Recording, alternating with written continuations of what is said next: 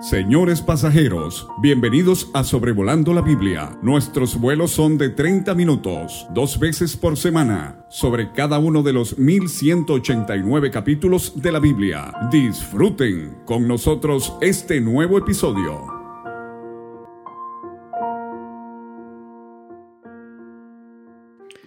Un cordial saludo a todo el auditorio de Sobrevolando la Biblia. Apreciamos mucho su interés en este podcast y sus oraciones también. Saludo también a cualquier persona que aunque no es creyente, escucha estas transmisiones. Ojalá también les sirva de bendición. Estábamos hoy, mi esposa y yo, aquí en Zamora, después del desayuno, acostumbramos leer un capítulo de la Biblia y estamos ahorita en el libro de los Salmos, en el Salmo 90, y ya estamos en el mes de mayo 2023. El tiempo corre y el Salmo 90, versículo 9 dice que pasamos eh, nuestros años como un pensamiento.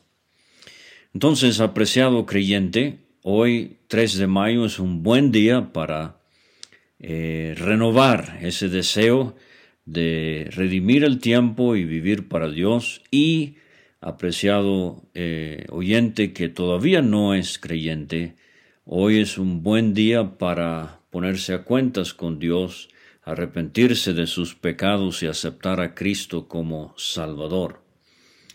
Eh, vamos a considerar hoy eh, en este episodio 261, primero de Samuel, capítulo 23. Geográficamente, estamos en una área En el sur, sur eh, este de Canaán, al occidente del Mar Muerto, y vamos a hablar de cuatro lugares específicamente, Keila, Sif y Maón, que son desérticos, y Engedi. Eh, vamos a empezar eh, unos kilómetros al sur de Adulam, donde estábamos en el capítulo 22 con David Alves Hijo, y vamos a terminar este capítulo en Engedi, eh, a la orilla del Mar Muerto. Eh, entonces, eh, en el capítulo 22 vimos que después de Adulam, David se fue a Moab, esa parte al otro lado del Jordán y del Mar Muerto, Transjordania, se llama esa sección. de allá era su bisabuela Ruth. pero entonces David regresa al área de Adulam, Cisjordania, se llama de este lado, y ahí es donde empezamos. Versículos 1 a 12, David en Keila. Eh, dieron aviso, David tiene informantes, eh, así como vamos a ver que Saúl también los tiene, y vimos eh, Doeg hizo un trabajo de espía desastroso en el sentido de que eh, le costó la vida a Ahimelech y a 85 sacerdotes y a los habitantes de Nob. Pero David recibe información y le dicen, he aquí los filisteos combaten a Keila. Keila estaba a cinco kilómetros al sur de Adulam, o si busca el mapa y ve primero ahí eh, cerquita de Jerusalén, Belén, bueno, Keila estaba a 26 kilómetros al suroeste de Belén. Eh, estamos eh, acercándonos a la frontera con los filisteos. Recuerde, ellos vivían en la costa del Mediterráneo. Pero el mensaje es este, combaten a Keila y roban las eras. Eh, las eras era el lugar donde se encontraba todo el grano ya cosechado, listo eh, para consumir. O sea, los filisteos sagazmente estaban eh, atacando los puntos donde estaba la comida para el pueblo de Dios. Y eso es lo que está haciendo el diablo hoy. El diablo va a hacer todo lo posible para que hermanos que tienen la capacidad de enseñar, de predicar la palabra, que no tengan tiempo de escudriñar las escrituras, que el ajetreo de la vida les robe eh, la oportunidad de proveer el alimento tan necesario para el pueblo de Dios. Ahora una cosa que vamos a ver en cuanto a David en este capítulo son cuatro veces por lo menos que él hace contacto con Dios eh, queriendo discernir la voluntad de Dios en cuanto a sus actividades. Y este es el David que tanto hemos querido ver. Ya estamos cansados de ver eh, sus engaños y de escuchar sus mentiras.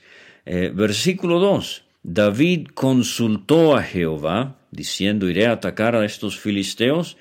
Y Jehová respondió a David, ve, ataca a los filisteos y libra a Keila. Ahora Dios ya no contesta audiblemente de esta manera, ni en sueños, ni en visiones, ni en revelaciones. Todo eso se acabó cuando eh, la Biblia terminó de escribirse eh, con el apóstol Juan y el libro del Apocalipsis. Y ahora eh, tenemos la palabra de Dios escrita, esta revelación especial que Dios nos ha dado para ayudarnos enormemente a discernir su voluntad. Y hay eh, otras maneras en que Dios eh, nos ayuda a discernir su voluntad. Pero eh, David consulta y fíjese que a pesar de recibir una respuesta positiva, a veces tenemos cerca de nosotros en personas que son un estorbo en discernir la voluntad de Dios. El versículo 3 dice que los que estaban con David le dijeron, He aquí que nosotros aquí en Judá estamos, estamos con miedo, cuanto más si fuéramos a Keila contra el ejército de los filisteos. O sea, David ha recibido respuesta conclusiva de que sí, vaya a pelear eh, contra los filisteos en Keila, pero sus soldados tienen miedo. ¿Y cuántas veces, por ejemplo, una pareja quizás, eh, él quiere entrar en territorio nuevo para el Evangelio y conquistar eh, las, las fuerzas del enemigo como si fuera, pero ella tiene temor. O hermanos en una congregación tienen cierto ejercicio, pero los líderes eh, no lo ven de esa manera. Entonces, ¿qué hace David? Bueno, David insiste. Versículo 4, David volvió a consultar a Jehová. Esto es, esto es muy hermoso, creyente. ¿Cuándo fue la última vez que usted le puso mucho empeño en discernir la voluntad de Dios? No es algo superficial, no es opcional. Eh, necesitamos eh, más y más, especialmente en los días en que vivimos, eh, buscar la voluntad de Dios. He contado antes aquí, mi papá ya con el Señor, muchas veces en mi niñez y juventud le escuché orar, Señor, queremos estar en el centro de la corriente de tu voluntad. Bueno, Jehová respondió y dijo, levántate y desciende a Keila, pues yo entregaré en tus manos a los filisteos. ¿Y qué hace David? Con doble confirmación divina, con seguridad y certeza, fue pues David con sus hombres a Keila y peleó contra los filisteos y se llevó sus ganados y les causó una gran derrota y libró David a los de Keila. Claro, David estaba en el centro de la corriente de la voluntad de Dios. Bueno, eh, el versículo 6 es algo de un paréntesis que quizás nos ayude a entender cómo fue que Dios le contestó a David estas dos consultas y definitivamente nos va a ayudar a entender lo del versículo 7 y 8. Pero el versículo 6 dice, aconteció que cuando Abiatar, hijo de Imelec, huyó siguiendo a David a Keila, descendió con el efod en su mano. Esto es sumamente importante. Eh, David es el hombre militar, como vimos excelentemente en el episodio anterior. David es el rey en destierro, así como nuestro Señor Jesucristo. Y Abiatar es el sacerdote eh, en destierro. Eh, pero él se llevó consigo, cuando huyó de la matanza en Nob, él se llevó consigo el efod. Ahora, ¿qué es el efod? Bueno, eh, vimos con Samuel, cuando él era niño y Ana lo, trajo al templo, Samuel vestía un, un efod de lino eh, blanco. Eh, lo vamos a ver de David también en el segundo libro de Samuel. Él va a usar un efod de lino. Vimos al final del libro de los jueces un efod de uso idolátrico, acompañando a un ídolo. Eh, bueno, esos dos significados del efod no nos interesan. El efod que se menciona aquí, sugiero es el efod eh, azul que llevaba el sumo sacerdote. Habría que leer Éxodo 28. Y este efod lo vestía con sus ropas primorosas el sumo sacerdote cuando se movía en el santuario. Y este efod tenía conectado las hombreras con las piedras, seis nombres y seis nombres de las tribus en cada hombrera. Y tenía también el pectoral eh, conectado allí con doce piedras eh, en su pecho y llevaba adentro, eh, detrás del pectoral, las dos piedras de Urim y Tumim que el sacerdote usaba para discernir la voluntad de Dios para decirlo muy sencillamente, algo de esta manera. Si voy a ir a Keila, a Aviatar, este, eh, el Señor te va a dirigir a sacar la piedra de Tumim. Y si no voy a ir a Keila, el Señor te va a dirigir a sacar de, eh, detrás del pectoral eh, la piedra del Urim. Entonces, Aviatar mete su mano y él saca tumim, quiere decir que va Esto ya no se usa hoy, ya no discernimos la voluntad de Dios con suertes, ya no funciona el urim y el tumim, eh, como he mencionado ya, así era en este tiempo. Pero entonces, eh, dice el versículo 7, fue dado aviso a Saúl. Así como en el versículo 1 David tuvo informantes, ahora vemos que, David, eh, que Saúl tiene sus informantes. Fue dado aviso a Saúl que David había venido a Keila. Entonces dijo Saúl, Dios lo ha entregado en mi mano, pues se ha encerrado entrando en ciudad con puertas y cerraduras. Saúl, Dios ya no se comunica contigo. Saúl, por tu desobediencia, Dios te ha rechazado. ¿Qué estás diciendo, eh, hablando estas palabras? Y, bueno, Saúl piensa que por estar dentro de una ciudad con puertas y cerraduras, él va a poder eh, sitiar la ciudad de Keila y eh, así obligar a los de Keila a, a entregar a David. Ahora fíjese, versículos 9 a 12, David vuelve a buscar dirección divina. Esto es muy hermoso, como he dicho. Mas entendiendo David que Saúl ideaba el mal contra él, dijo Abiatar sacerdote, trae el efod. Y dijo David, Jehová Dios de Israel, tu siervo tiene entendido que Saúl trata de venir contra Keila a destruir la ciudad por causa mía. ¿Me entregarán los vecinos de Keila en sus manos? ¿Descenderá Saúl como ha oído tu siervo?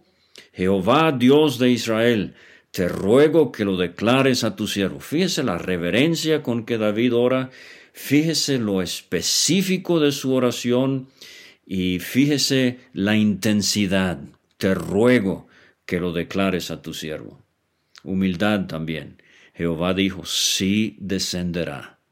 O sea que Abiatar el sacerdote ayuda a David a discernir que Saúl efectivamente va a sitiar a Keila. Pero aquí está la, la pregunta cuya respuesta es muy conmovedora. Dijo luego David, versículo 12, ¿me entregarán los vecinos de Keila a mí y a mis hombres en manos de Saúl? Y Jehová respondió, os entregarán. Ahora, la primera cosa que quiero notar aquí es esta segunda consulta con sus dos preguntas tenemos la importunidad en la oración, la insistencia. Recuerde la historia de Abraham en Génesis 18, intercediendo por Lot insistiendo en la presencia de Dios. Pero ahora, la segunda cosa aquí veo es la ingratitud de los de Keila, qué barbaridad, David los libertó y ahora ellos van a traicionar a David. Fíjese el apóstol Pablo en el Nuevo Testamento dio su vida por la causa del Evangelio. Veinte mil kilómetros recorridos en el imperio humano, eh, el imperio romano, perdón. ¿Y qué dice Pablo cuando llega segunda Timoteo capítulo 4, eh, sus últimas palabras inspiradas? Todos los que están en Asia me han abandonado. ¡Qué ingratitud! Bueno, la expresión máxima de ingratitud fue con el Señor Jesucristo, ¿verdad? Bueno, ahora vamos con la segunda sección, 13 eh, a 23. David se va a ir al desierto de Sif, con Z. Y si tiene un mapa y encuentra eh, dónde está Keila, ahora Sif es al sur oeste, poquito más allá de Hebrón. Como he dicho, estamos eh, viajando hacia el sur y hacia el este. Estamos acercándonos al, mar muerto. David se levantó con sus hombres, eran como 600, 400 eh, en la cueva de Adulam, ahora 600, un incremento de 50%. Salieron de Keila, anduvieron de un lugar a otro. Y vino a Saúl la nueva, otra vez. Eh, le están informando a Saúl de que David se había escapado de Keila y desistió de salir. David se quedó en el desierto en lugares fuertes y habitaba en un monte en el desierto de Sif, y lo buscaba Saúl todos los días, pero Dios no lo entregó en sus manos. Entonces ahí está la confirmación de que lo que estaba diciendo Saúl era pura imaginación. Dios no había entregado a David en sus manos. David es el que va a ser el rey, ha sido ungido eh, Dios ha desechado a Saúl. Viendo pues David que Saúl había salido en busca de su vida, se estuvo en Ores. Ahora este lugar no lo encontramos en el mapa, pero estamos todavía en el desierto de Sif. Lo que sí sabemos es que es una zona en general muy desolada, montañosa y boscosa entre Hebrón y el Mar Muerto. Difícil, complicada la cosa para David. Pero ahora fíjese lo que sucede. Entonces se levantó Jonatán, hijo de Saúl. ¿Se acuerda la amistad que se formó en el capítulo 18? Eh, la amistad que se, que se fortaleció tanto en el capítulo 19 y 20. Bueno, eh, Jonatán viene a David eh, a Ores y fortaleció su mano en Dios. Eh, obviamente, esta palabra eh, fortaleza, fortaleció Hazak en el hebreo 290 veces en el Antiguo Testamento. A veces tiene que ver con fuerza física, pero aquí es fuerza moral. Jonatán fortaleció moralmente a David en Dios. Eh, otra versión Jonatán le metió valor a su corazón. Otra versión, Jonatán le animó a que siguiera confiando en Dios. hermano, hermana, eh, no se desmaye espiritualmente hablando. Yo no sé las circunstancias que usted atraviesa, pero quiero, como Jonatán, tratar de fortalecer su mano en Dios. En Deuteronomio 11, versículos 8 y 9, Moisés dice al pueblo, Guardad pues todos los mandamientos que yo os prescribo hoy, para que seáis fortalecidos y entréis a poseer la tierra. Aquí está nuestra palabra. Necesitamos las escrituras para fortalecer nuestras almas, nuestros espíritus. No solo de pan vivirá el hombre, sino de toda palabra que sale de la boca de Dios. Y Dios le dice a Moisés, Deuteronomio 3:28, manda a Josué, anímalo, fortalécelo.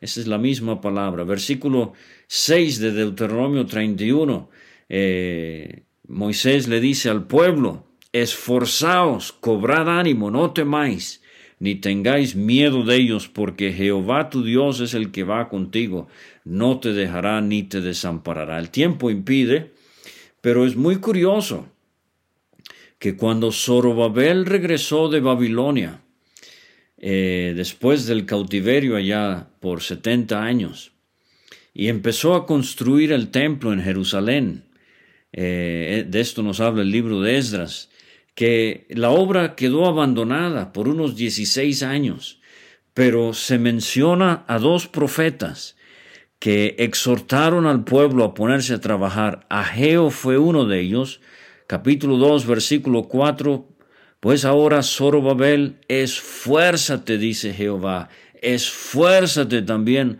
Josué, hijo de Josadac. Zacarías, capítulo 8, versículo 9, él fue el otro profeta. Así ha dicho Jehová de los ejércitos, esfuércense vuestras manos, los que oís en estos días estas palabras de la boca de los profetas. ¿Y qué hicieron? Se arremangaron, se levantaron manos a la obra y con fuerza moral, eh, después de tanta oposición, terminaron de reconstruir el templo. Bueno, eh, Jonatán le dice a David, no temas, pues no te hallará la mano de Saúl, mi padre. Fortaleció su mano en Dios y le dice que la mano de su padre no lo va a encontrar. ¿Cómo lo encontró Jonatán? E, esta tremenda diligencia, él vivía en Gabá, si es que no estaba con su padre, pero como regresa a Gabá, se me hace que Jonatán se vino desde allá y, con solicitud buscó a David y lo encontró en esa zona tan desértica.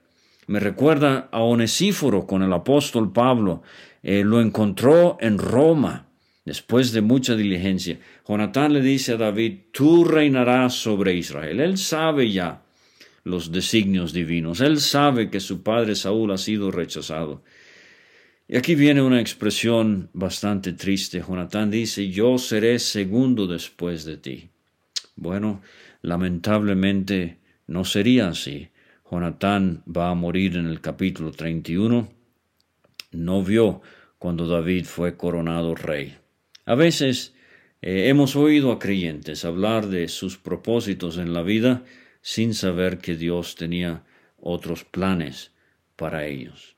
Aún Saúl mi padre así lo sabe, David. Él sabe que tú vas a ser rey, pero él insiste en querer matarte. Ambos hicieron pacto delante de Jehová y David se quedó en Ores y Jonatán se volvió a su casa, allá en Gabá. Y esta es la última vez que la Biblia registra un encuentro entre David y Jonatán. Como he dicho, él va a morir en el capítulo 31 y cuando lleguemos a 2 Samuel 1 vamos a ver la endecha del arco. Así se llama eh, lo que David cantó al lamentar la muerte de Jonatán. Y entonces eh, subieron los de Sif para decirle a Saúl, aquí están otros informantes de Saúl, eh, le dicen a Saúl en Gabá, ¿no está David escondido en nuestra tierra en las peñas de Ores, en el collado de Aquila, que está al sur del desierto? Por tanto, rey, desciende pronto, eh, ahora conforme a tu deseo, y nosotros lo entregaremos en la mano del rey. Estos son habitantes de Judá, eh, también están traicionando a David. Saúl dijo, benditos seáis vosotros de Jehová que habéis tenido compasión de mí. Ah, está hablando como si fuera muy espiritual este hombre, carnal si es que era creyente. Id pues ahora aseguraos más, conoced y ved el lugar de su escondite, y quien lo haya visto allí, porque se me ha dicho que él es astuto en gran manera. Observad pues e informaos de todos los escondrijos donde se oculta y volved a mí con información segura, y yo iré con vosotros. ¿Se le hace parecido este vocabulario? A mí sí. Esto se me hace exactamente lo que leo en Mateo 2 con Herodes y los magos. Id y adorad al niño y volved. Sí, pero Saúl tiene eh, intenciones bastante perversas hacia eh, David. Bueno, ahora nos vamos al desierto de Maón, versículos 24 a 28.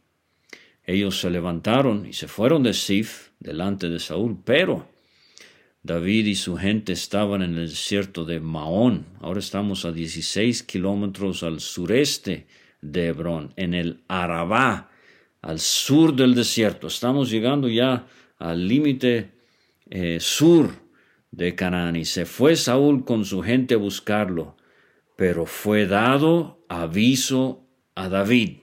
Aquí hay otros ayudantes anónimos. Descendió a la peña y se quedó en el desierto de Maón. Cuando eh, Saúl oyó esto, siguió a David al desierto de Maón.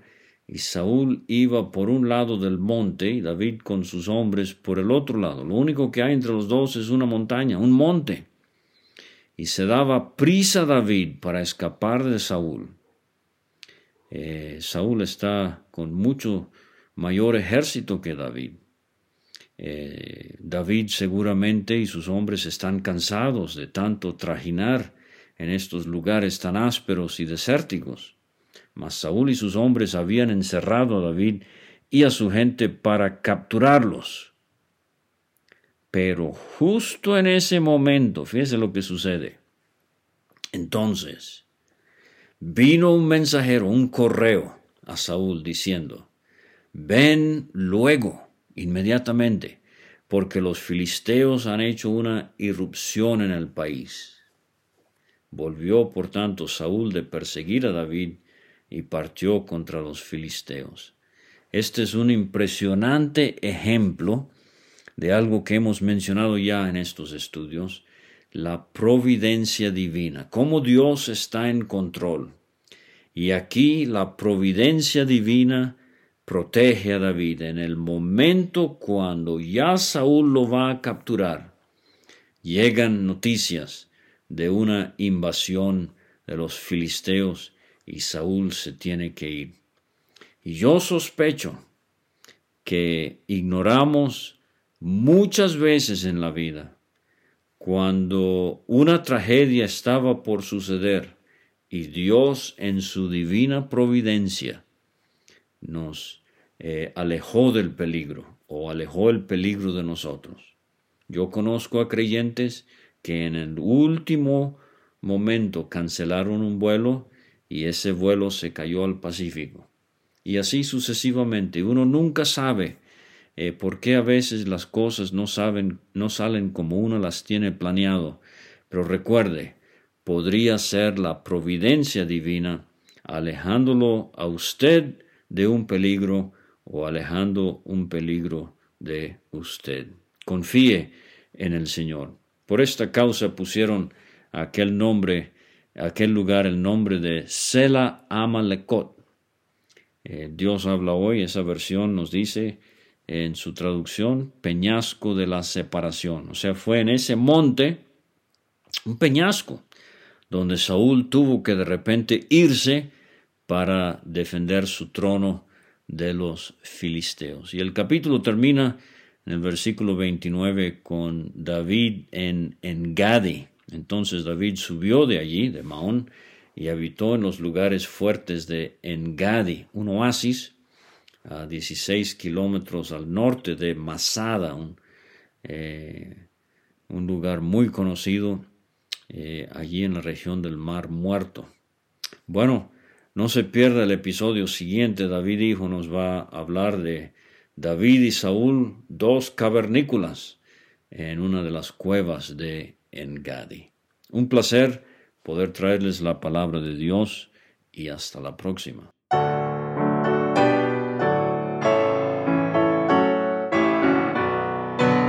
Muchas gracias por escuchar. Puede conseguir todos los episodios de Sobrevolando la Biblia en aplicaciones de podcast como Spotify o Pocket Cast para recibir dos audios por semana a su WhatsApp. Envíe un mensaje al más 52 322 349 2258 y no olvide añadir este número a sus contactos. Hasta la próxima.